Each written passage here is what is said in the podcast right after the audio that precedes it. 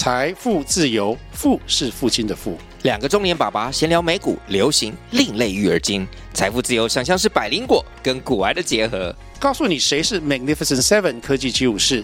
你该买瘦瘦比双巨头吗？从马斯克到泰勒斯，从华尔街到好莱坞，我们都追得上。新的一年听新的 Podcast，让我们一起财富自由。富是父亲的富哦。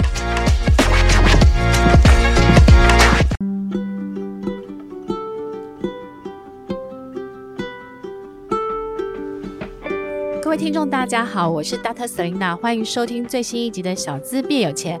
这个节目是由 Dr. Selina 专为所有小资族量身规划的生活理财节目，希望大家从日常生活的议题当中轻松的学习投资理财，有机会改善经济，翻转人生。那今天呢，我们的来宾呢，也是呃，老师一个很佩服的一个投资的作家跟投资理财达人，是怪老子。哎，各位听众，大家好，Selina 你好。对，我们今天请到了。那个怪老子老师是要来跟我们讨论一个题目，就是小资必学的聪明资产的配置法。好，怪老子老师，我想问一下哈，是，因为你其实之前出了蛮多的书，对，对不对？那像近期出的，可以帮我们稍微介绍一下吗？哦，这一本书其实主要是针对 ETF 的投资。那我们来看 ETF 该怎么投资，很多人有没有哈？常常在讲说，哎，呃，现在要投资什么最夯？投资 ETF，但是呢？很多人竟然不知道 ETF 就是基金，嗯，它只不过是一个上市 挂牌上市买卖的基金，对。啊，所以说你要投资 ETF，其实严格讲就是跟基金是一样，你要怎么挑，嗯。啊，然后挑到能够我们讲说长期趋势往上的一个基金啊，或者就是 ETF，其实这两个是一样的。那我是这个书就是针对这样子的一个呃角度去切入，嗯，那。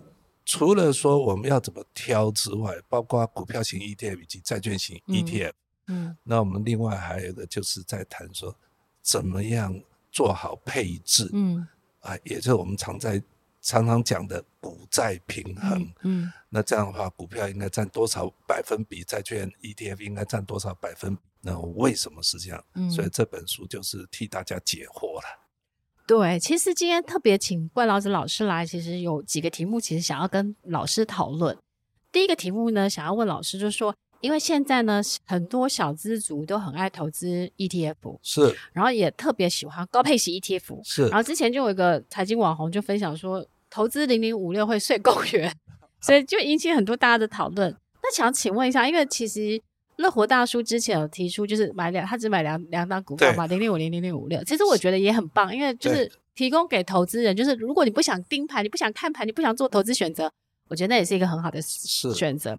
那我想要问怪乐子老师，那如果说小资要投资，他投资零零五零好，还是投资零零五六好呢？嗯，就是高配型 ETF 好。我们应该这样讲，就是说，不管是市值型的零零五零，其实就是市值型的哈。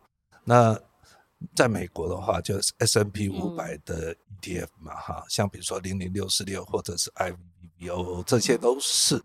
那我们讲就是说，呃，如果要让我先讲答案的话，我会讲说，呃，买零零五零会比零零五六好。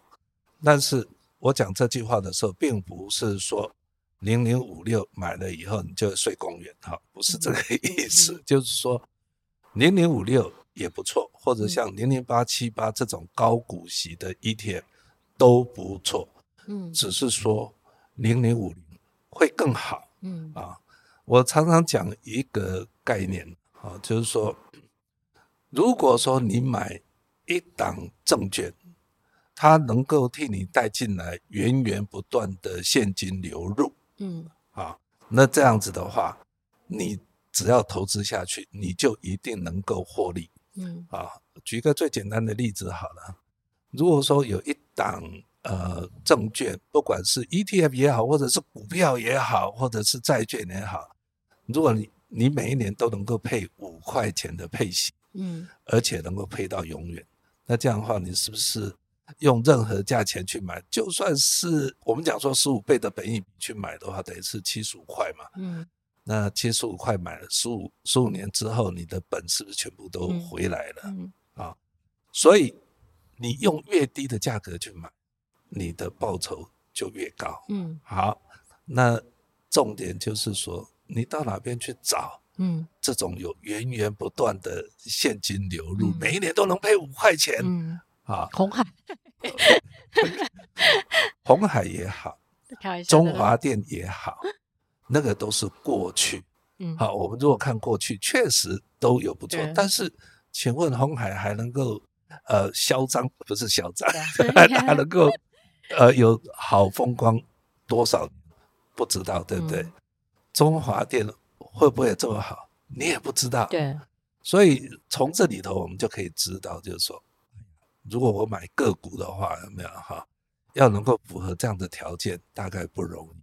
嗯，如果说我们买一篮子的股票，嗯，一篮子的中华电，好，类似中华电的个股啊，我把红海也好，台塑、中华电，然后一些。大家认为不错的定存股，我把它组成一篮子的股票。那这样的话，偶尔一两年我遇到某些公司它营运的不是很好，没有配股，那对整体来说，配股是不是不会影响很大？嗯，所以是不是一篮子的个股，一篮子都不错？不是说随便的，而是说一篮子大家都认为不错的定存股。嗯，那这样的话。它就具有源源不断配息的特质，嗯，就是说，你只要持有高配息的 ETF，嗯，只要是 ETF，好，啊，这些配息呢，为什么会有配息？都是有一些专家都帮你挑好了，嗯，而且每一季还会帮你去替换一次。那这样的话，你持有这样的标的，是不是我们就能够很清楚的知道说，哎要能够有源源不断的配息，嗯，似乎是可行的，嗯，对不对？啊，如果是这样子，你越便宜买，那你的获利就越高，嗯。好，讲到这里，我想很多那个听、嗯、听众他会觉得说，啊，你明明就在讲高配息的 ETF，你怎么还会说那个市值型的 ETF 有没有、嗯、比较好呢？你看起来就是你在讲说，呃，高配息的嘛，啊，嗯，我说好，投资是这样，投资是用现在的钱，你拿一笔钱出来，嗯，用现在的钱去交换未来能够流入的现金，嗯，就是现金流，对不对？对，那短线投资那个我并不。推荐了哈，我自己不认为说短线投资你真的能够赚到什么。但是像那个 AI 很红啊，好多人都在投资 AI。那一一群有没有好散户有没有？大家你你要投机要赌博有没有？哈，我不反对哈。投机赌博，但是你想想看，我告诉你，感觉是航运股在线。不要说什么，你看航运股是去年有没有哈？也是一样昙花一现呐，啊，它。股价很高的时候很高，但是跌下来的时候是跌得很惨。也就是说，航运股它没有办法很长期的都能够有很不错的获利，没办法长期稳定，因为它是景气循环股。对，但是我们在讲说零零五零就好了。嗯，零零五零在二十年前就开始成立嘛。嗯，如果你那时候持有一呃持有一百万元，嗯，一直持有到现在，你都没有没有卖啊，然后拿到了零股，你再投入，嗯，你晓不晓得那一百万？现在会变成六百万元，嗯，等于是说你有五百个 percent 的投资报酬率，嗯，这样子一个报酬你，你你在这边做短线操作，是不是能够达到呢？嗯，所以其实投资没有那么困难，嗯，你还得那么什么时候是高点，什么时候？不需要，你只要去买市值型的就有这样。好，那我现在在讲就很重要的就是说。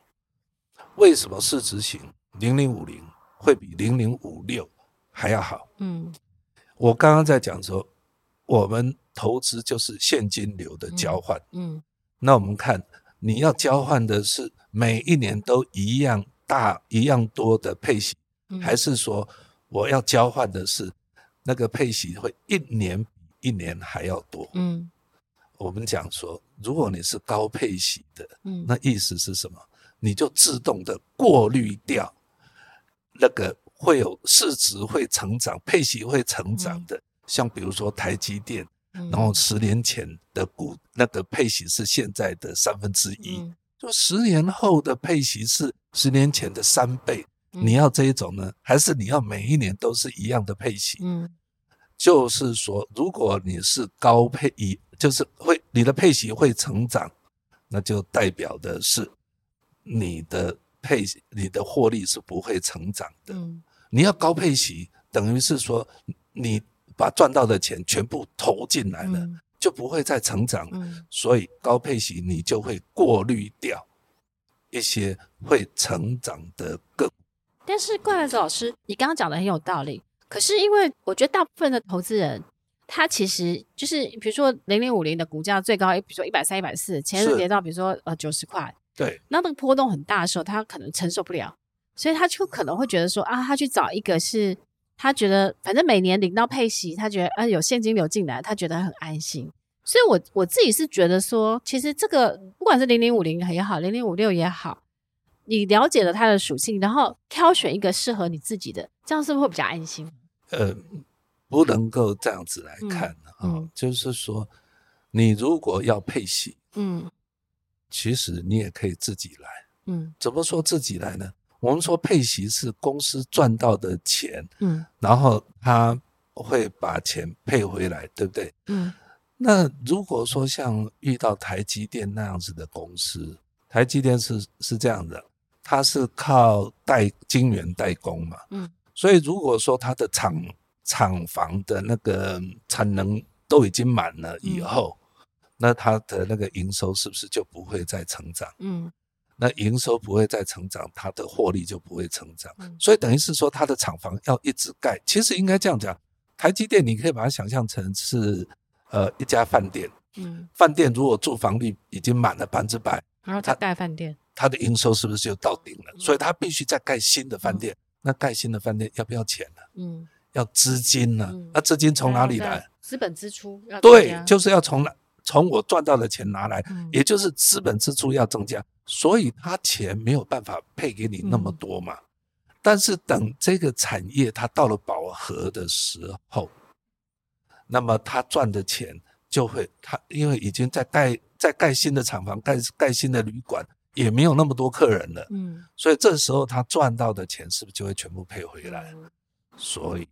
我们讲会配回来，会大部分的钱会配回来的都是什么？已经不会成长了。嗯，好，那我们讲说，我如果买零零五零，涨高的时候，嗯、你为什么不卖一些股票？嗯，就是你即便是你把零零五零卖掉一些零股，你的那个配息有没有金额？就是说你的持股的单位数股数事实上会减少。嗯，但是因为它涨很多啊。嗯。就算是你股数少掉一些，你的净值还会比那个零零五六嗯。还要多嗯。这个我自己曾经做了一个影片呢，嗯，我就说哈，我把成立的两档基金，嗯，一档基金全部买零零五，嗯，一档基金全部买零零五六，嗯嗯，都投入一百万，嗯，然后呢，零零五六不是配息比较少吗？对，那么我就用卖股的方式，嗯。然后来配息，那配息的金额跟零零五六完全一模一样。嗯，那这样我们就说，好，既然配出去的钱零零五零这个基金跟零零五六这个基金都是一样，那这样我们到最后来比净值，嗯，看谁还剩的比较多嘛。嗯，零零五零大胜零零五六。对了，所以所以这个意思就是它的波动或许会比较高，嗯，但是其实你真的需要钱，你就直接。卖掉就好了。嗯，但是我想，就很多人如你讲的，大家会怕。对啊，因为很多散户或是投资人其实心脏比较小。那个就是他们对投资有没有哈不够理解，嗯，所以才会担心，然后才会想说，我是不是现在是不是呃高点我要卖掉？就好像现在零零八七八或者一些呃股票，真是哦，我已经涨了三十几个 percent 了。我要不要卖卖掉，然后去，然后去等等它跌下来的时候再买入。对对对。我说，你如果知道它会跌下来的话，我如果知道它会跌下来，我就全部卖掉了。对啊，就是因为不知道，嗯啊，那不知道你怎么办？你不需要知道，因为你只要听我刚刚讲的，你只要确定，嗯，你只要确定。你能够有源源不断的现金流入，嗯、源源不断的配息，嗯，所以你这时候呢，你不用去管啊，你要不要去呃卖掉？因为你不知永远不知道高点是什么。我跟你讲，就是绝大部分的投资者都是什么？你现在卖了，结果发现是什么？它怎么也没有跌，怎么一直涨上去？对啊，摩擦成本，啊，你就会担心，对不对？又把它更高的价格把它买回来。对，但是当你忍不住，最用更高的价钱买回来的时候，我告诉你，十之八九就在那时候下就会下跌。所以我觉得应该是这样。像我自己有买零零六二零八，是我就是把它用定期定额。当然了，对对。然后我我发现它长期的绩效其实是蛮好的。对，零零六二零八长期的绩效，它就会跟零零五零差不多，因为他们两个其实最终一样指数。其实它应该这样讲，零零六二零八的绩效会比零零五零还要略好一点点，因为它管理的成本少一点。没有错，没有错，没有错。对，哎、嗯，那怪来子老师，我想要再问你啊，因为在你的新书当中有提到一个观念，就是说定存也可以是投资组合的一部分，因为大家都会说闲钱放定存很笨。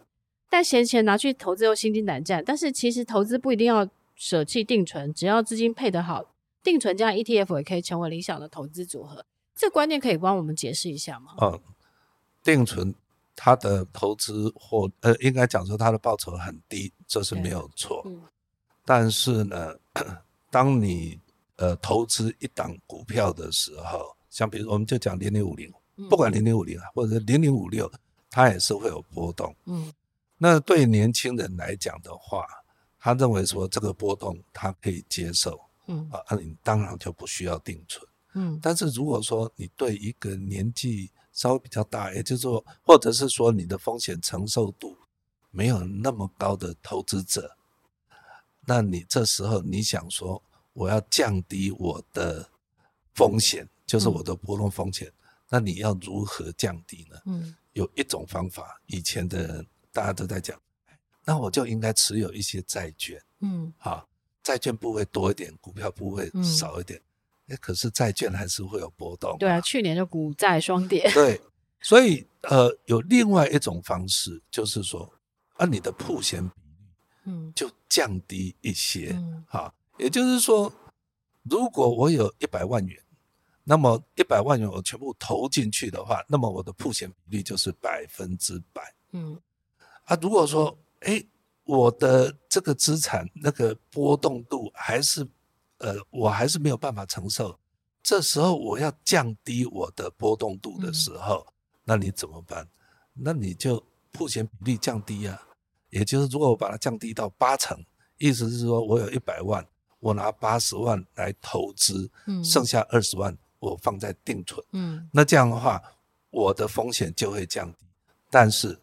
报酬也会跟着降低，嗯，但是这个是这样，我我在讲说你要定存的时候，哦，或者是说应该要有现金部位的时候，我在讲的是说，如果你要降低风险的时候，你才需要用定存来稀释，嗯，反过来，如果说我是一个年轻的投资者，嗯，我能够承受的风险还还蛮大，我愿意承担更高的风险。那这样，你的铺险也不一定只有一百 percent，嗯，我可不可以一百五十个 percent 的曝险比例？嗯，等于是说我做了一点五倍的杠杆，嗯，也就是说这一百五十这五十个 percent 有没有哈是多出来的？你可能是贷款来的，嗯，所以贷款跟呃定存这个是两者有没有？一个是我要减少我的铺险部位的时候。你就增加定存，嗯，那么我要增加我的那个呃曝险比率，甚至于高过一百个 percent 的时候，那么你当然不会用定存，你不止不会用定存，你还会用贷款的方式，嗯，或者是期货的方式来做，嗯，所以我再重复一次，你会需要用定存，是需要你要降风险的时候，嗯，你才会需要用定存，要不然有人就讲说，哎。那你不应该这样子啊！你应该用，呃，增加债券的比重，然后把股票的比重降低呀。嗯。好，可是你要降低债券的比重的时候呢，你的整体的平均报酬是不是就会跟着降下来？嗯。而这时候呢，我如果用定存有没有哈，来降来降低我的风险的话，它的效果会比你降低那个股票的比重而增加债券的比重，效果还要好很多。哦，是。对，其实我觉得这个其实简单概念应该应该是说，把定存当做你资产配置的一个考量，没有错。因为就是不管是股票、跟债券，它都会有波动，它都会有风险。那其实像我之前在书里面的时候，就会用比如说台股现在位阶，假设现在比较，比如一万七、一万八相对高位阶的时候，你现金的部位就要比较多一点，是。因为其实简单白话文就是说。万一它大跌回来的时候，你还有钱可以进场，是。去捡便宜，没有错。所以其实应该像我自己现在，可能我有好好几百万以上的定存先放着，或是我把它 park 到美金定存去。哦，那这样更好啊。对对，就是因为美金定存现在至少有四五四趴多，是，所以我就等于是我不想要那么多的钱放在股票跟在债市现在，是，但我还是希望它有一点点钱，就像巴菲特最近买美债短债一样，对。他，我觉得他也只是。就是现在股票可能他觉得太高了，没有错。那他就是暂时的把它放到短债，然后可能利息可能有五趴多，对，那他觉得这样子比较安心。是，那我觉得应该只是就是做一个资产配置跟就是没有错的一个一个操作的方式。对，你可以做短线的那个，不要说短线，而是短期的资金资金。对对对，因为其实我们永远都要知道，我们我觉得要尊重市场嘛，因为市场总是会有各种的。黑天鹅会有会有任何的事情，是，那你总是要做一些风险的配置跟风险的准备，这样子。所以我觉得这个是我们分享给大家很很好的一个概念。那讲到这里的时候，因为其实我注意到怪老子，其实怪老子老师最近在这几个月，其实常常会分分分享是债券 ETF，是对。所以我想要问一下，因为其实包括了从今年开始，我自己也开始大量的把资金。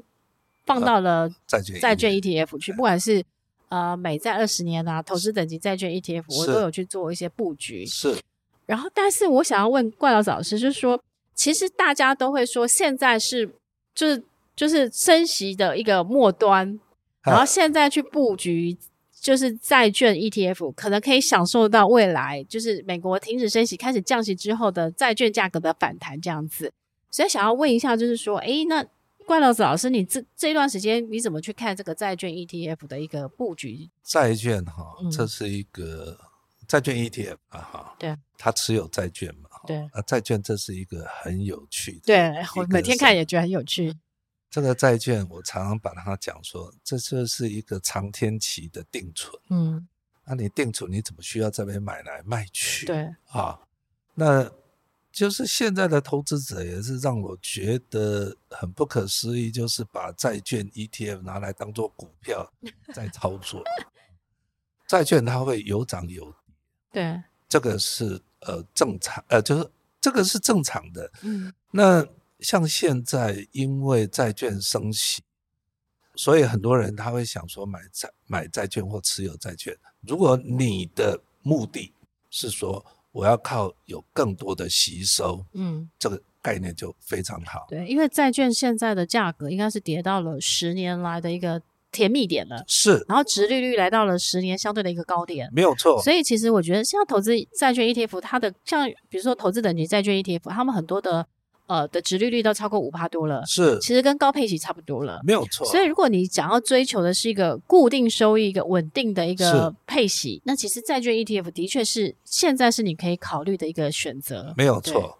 所以也就是说，你根本不用去管说未来有没有好，嗯，它会不会降息，嗯，你就先不用管。如果你要收息的话，你最好是在想说，永远都不要降息吧。我永远都能够有高息可以收，对，对不对？好，但是这是不可能的事情嘛，就是利率总是涨涨跌跌。嗯、但是在现在相对高档的时候，如果你这时候持有的是债券 ETF，、嗯、你有高的息收可以收，这是确定的。但是呢，如果说将来它如果美国联总会在降息的时候，嗯，那么又会有一个价差出现。对，那听好。这个价差是多出来的，对，啊，这不代表着是说，哇，这个价差我们现在就只是要赚那个价差。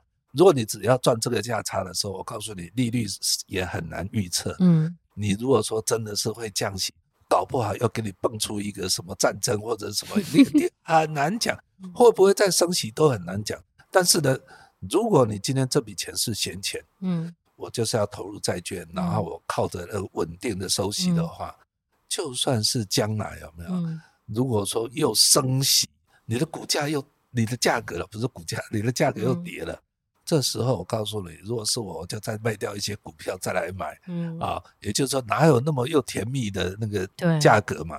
所以还是这样，债券的价差可遇不可求，嗯。好，就是说你不应该把它当成是主要的，嗯，而是什么？啊，我现在有高配息可以收，然后等到你看到有价差可以赚的时候，就更高兴。你抱着这样一个投资态度，嗯、我告诉你，你这一两年你就过得非常快乐。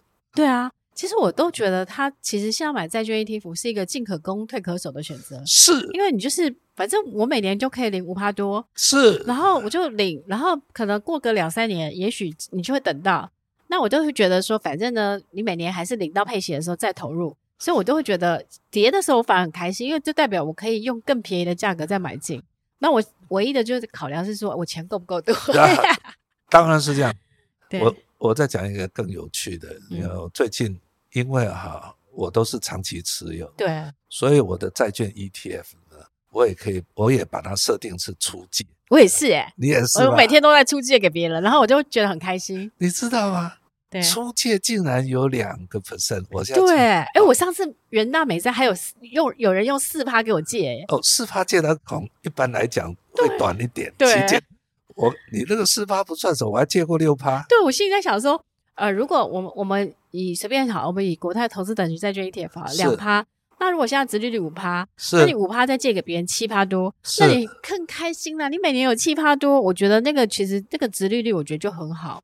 没有错，也就是说，债券是这样子的，你要投资债券呢，必须这是笔闲钱。对，债券它一样是跟股票一样，嗯、会涨涨跌跌。对但是没有关系，债券跟股票不一样的是什么？它会涨涨跌跌，但是它到最后到期的时候，你的利息本金都会落袋。嗯，那这样子，只要你这笔钱是闲钱，你只要持有的够长，没有什么风险的。嗯哎、欸，其实像我自己本人，我除了债券 ETF，其实我有直接去买美国公司债。哦，这个我对就会比较，但是我觉得它不适合小资啊，因为其实第一个是呃，它的入场的那个门那个门槛比较高，像是台湾的，如果你要买美国公司债的话，它的单笔大概就是一万美金。对，讲到这个哈，我要讲一个故事。嗯，啊，我们。年纪大了，像我这样子，我们都会呃跟我们的小孩子讲，就是说你不要借钱给人家，嗯，千万不要帮人家做保，嗯，这两件事情做好。嗯、可是你有没有发现，银行嗯专门在把钱借给人家？对啊、嗯，那为什么银行他把钱借给人家赚钱，嗯、我们自己呢？把为什么自己不能够把钱借给人家？嗯、那我们买公司债。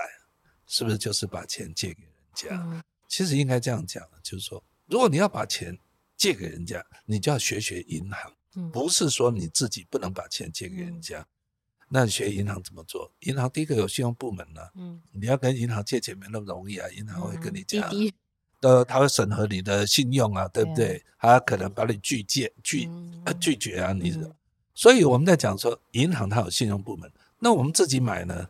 你不要随便去借给人家，嗯、你要去借，你要去买债券，像公司债或公债，因为每一档公司债，它都会有信用平等公司对，对。它做的信用评鉴，对，对，那信用平等公司是不是就等于是我们请的信对。信用部门，对不对？好，所以你就买好的信评的，嗯、才借给他嘛，对，这是第一个。第二个就是很重要，嗯、就是，哎。我经过了信评公司平等的，难道就不会出现问题吗？嗯，还是多多少少还是有矽谷银行，对，就很明显的例子就出现了。那我们在讲就是说，那银行怎么针对问题处理这个？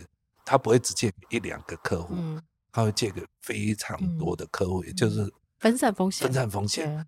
所以你刚刚在讲说那个公司债的部分有没有？哈、嗯，就是你。风险，我认为是小资族不，因为你的风险会过度集中，嗯、除非你能够也能够买两三百档的那个债券，有没有？那这样的话，你就能够把你的风险分散掉。我买买那公司债是我买博客下的。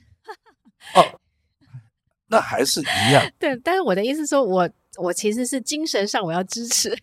这个对，没有错。你你这样，我意思就是，对啊。刚刚怪老师老师讲的，就是说公司债它毕竟还是有风险的、啊。这个是这样子啦。嗯。二零零八年的时候，有一家发行联动债的公司叫黎曼兄弟，嗯，他倒了，他倒了，也就是说，你持有的就当壁纸，嗯，啊，那所以雷曼兄弟在他出事之前，有谁会认为他会倒吗？嗯，也是没有人会这样认为嘛，哈、所以其实小资族啊，我自己就觉得是这样、嗯。对，小资族是真的是适合买债券 ETF 了，没有错，因为它的门槛第一个比较低，而且它的因为通常债券 ETF 它买的那个里面的成分至少有三四十，就算它债券它都会有不同的，所以其实分散至少它可以达到分散风险的一个程度。它会分散那个公司，对，它也会分散产业，对，所以。我觉得也是蛮好的提醒，没有错啊，没有错。那我想要再问一下怪老子老师啊，就是你自己在书中有写一个私房投资黄金比例，就是定存股票 ETF、债券 ETF 各要投入多少资金是最完美的呢？是这样子来看哈，就是说，呃，股票跟债券其实已经证实为在资产配置中，他们相互相配置的一个最好比例了。那至于说是有人讲说五成股票五成债券，也有人讲六成股票四成债券，或者有人讲说四成股票六成债券，其实这三个比例不会差太多。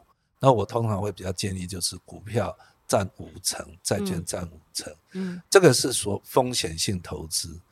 那另外一个你要第一个先考虑的叫做债呃。曝险比率，嗯，铺险比例在调整什么？铺险比例在调整你的风险，好，风险属性，也就是说，如果我要风险，呃，如果我还年轻，我的风险属性会比较高，那么我就铺险比例是一百个 percent，那这样的话，你就完全不需要定存，那你就是五成五五嘛，五成股票，五成债券。那如果说，哎，我还呃中年的时候，我觉得我要稳一点。那么我的曝险比例是八成，那意思是什么？你的总资金的八成要投资在股债，两成投资在定存，好吧？我们就用，如果你有一千万好了，啊，呃，中年可能用这个举例稍微，因为我还要再心算，就有点麻烦，我还是用一百万来、嗯、来说好了。如果你有一百万，等于是你八十万放在股债，然后二十万。你是放在定存，嗯，那八十万里面的五成就是四十万，嗯，四十万就是放的是股债，嗯，啊，也就是说股债比例都没有变，都是五五，嗯，只是它只有八十万的股债，所以四十四十二十呢是定存。那你年纪大了，像我现在退休了，哎，我自己就我目前我自己有没有是五成的定存？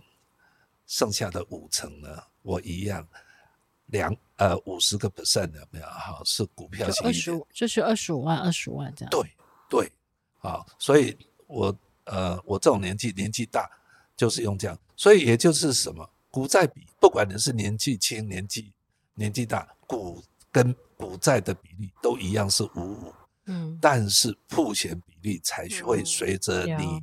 嗯的风险承受度而调整。哦，对，所以怪老子老师的逻辑就是，呃，比如说，如果你呃年纪比较大了，那你可能定存一百万的五成放在定存，是，然后剩下的五成你再去用股债比例，就一半一半这样子。那这个是老怪老子老师的一个建议的一个一个黄金比例。但是如果你年轻一点的时候，你可能定存的比例就往下降。是，对对对，好，甚至于降到什么程度，就是。嗯你还可以降到说，呃，除了零定存除了零之外，嗯，你还可以降到一百五十个 percent，嗯，所以一百五十个 percent 是什么呢？也就是你七十五，呃，等于是你本来你只有一百万的资金，嗯，你该去借钱，借五十万，嗯，然后总共有一百五十万，嗯，对不对？那一百五十万里面呢，七十五万有没有？哈？七十五万是股票，七十五万是债券，嗯，好，然后一百五十万，七十五万股票，七十五万债券，有人讲说啊，你还去借钱？嗯，我说等等等等，哎，我不是叫你股票去借钱哦，嗯、因为你想想看，嗯、你的股票部位只需要七十五万，嗯、对不对？嗯，但是你自有自有资金是不是有一百万？对，那等于是你拿自有资金的七十五万，嗯。去买股票，等于是你去借钱，另外的五十万去买债券。对对对，因为债券有配息，这样子你有什么好？因为如果你借两趴，然后债券五趴，你还倒赚三趴，对不对？而且债券的 ETF 有个好处就是它算海外所得，没有错，所以它可以就是免税额大概是六百七十万嘛。是，对，然后再来是因为很多的债券都是季季配嘛，对，所以可以也可以这样子巧妙的避开二代健保。是的，对，它根本不用。避开他根本就没有，因为他他就没有，他是海外，他是海外，对，所以其实我自己很喜欢债券 ETF 的原因也是因为第一个是，其实每次讲二代健保的时候，我心里都会觉得，就是我那天我那天收到股息的时候，然后就 是超过两万块，他就给我扣二代健保，那我心里在想说，这个时候你会想想说，我又很少去看看，对不对？但是最好都不要去看，但是你都不要去看的时候，你又缴很多钱，哎，这个对，而且。他都会说健保可能会那个，所以要靠大家喽。啊，对，好，那今天呢，其实我们很谢谢怪老子老师跟我们分享了很多的精彩的内容。那其实就是大家也可以就是参考一下怪老师，怪老子老师最近有推出的线上课程嘛？对，那那可以稍微介绍介绍一下吗？其实线上课程哈，就是我刚刚的，呃，就是用我那个 ETF 那一本书有没有哈？哦、那个为脚本呐、啊，呃，然后呢，我。把它用呃白话的方式，很简单的让大家知道，就是说我要怎么样投资 ETF 啊，可以能够呃很稳健的能够获利。嗯，那尤其是在资产配置上，你如果要能够理解资资产配置的原理，那当然就是这堂课是一个很欢迎大家来购买。那是影音课程还是线上课程？线上课程。线上课程。那线上课程就是。他是就是他有时间就自己去看影片，就这样吗？对，就是那个影片是无限期观赏、嗯、观赏，只要有就可以就可以看、嗯。好啊，如果大家对这个怪老子老师的这个 ETF 的这个跟资产配置有关的课程有兴趣的话，可以参考我们小资变有钱这一集节目的内容介绍，那我们会把相关的链接放在这里面。然后谢谢大家，就是一直都是给大特质量小资变有钱很很好的就是回馈跟鼓励，所以我们的收听率都一直都维持在。呃，商业榜二三十名，也谢谢大家。然后，如果大家就是喜欢我们的节目，也请给我们五颗星的评价。那如果你有想收听的内容的话，也可以许愿给我们，我们都会在之后呢，把你的想要听的题目，我们请呃其他的专家达人来跟大家一起分享。今天谢谢怪老子老师，然后期待下一次有机会再跟怪老师老师分享更多 ETF 投资的心法。拜拜。啊，拜拜，谢谢大家。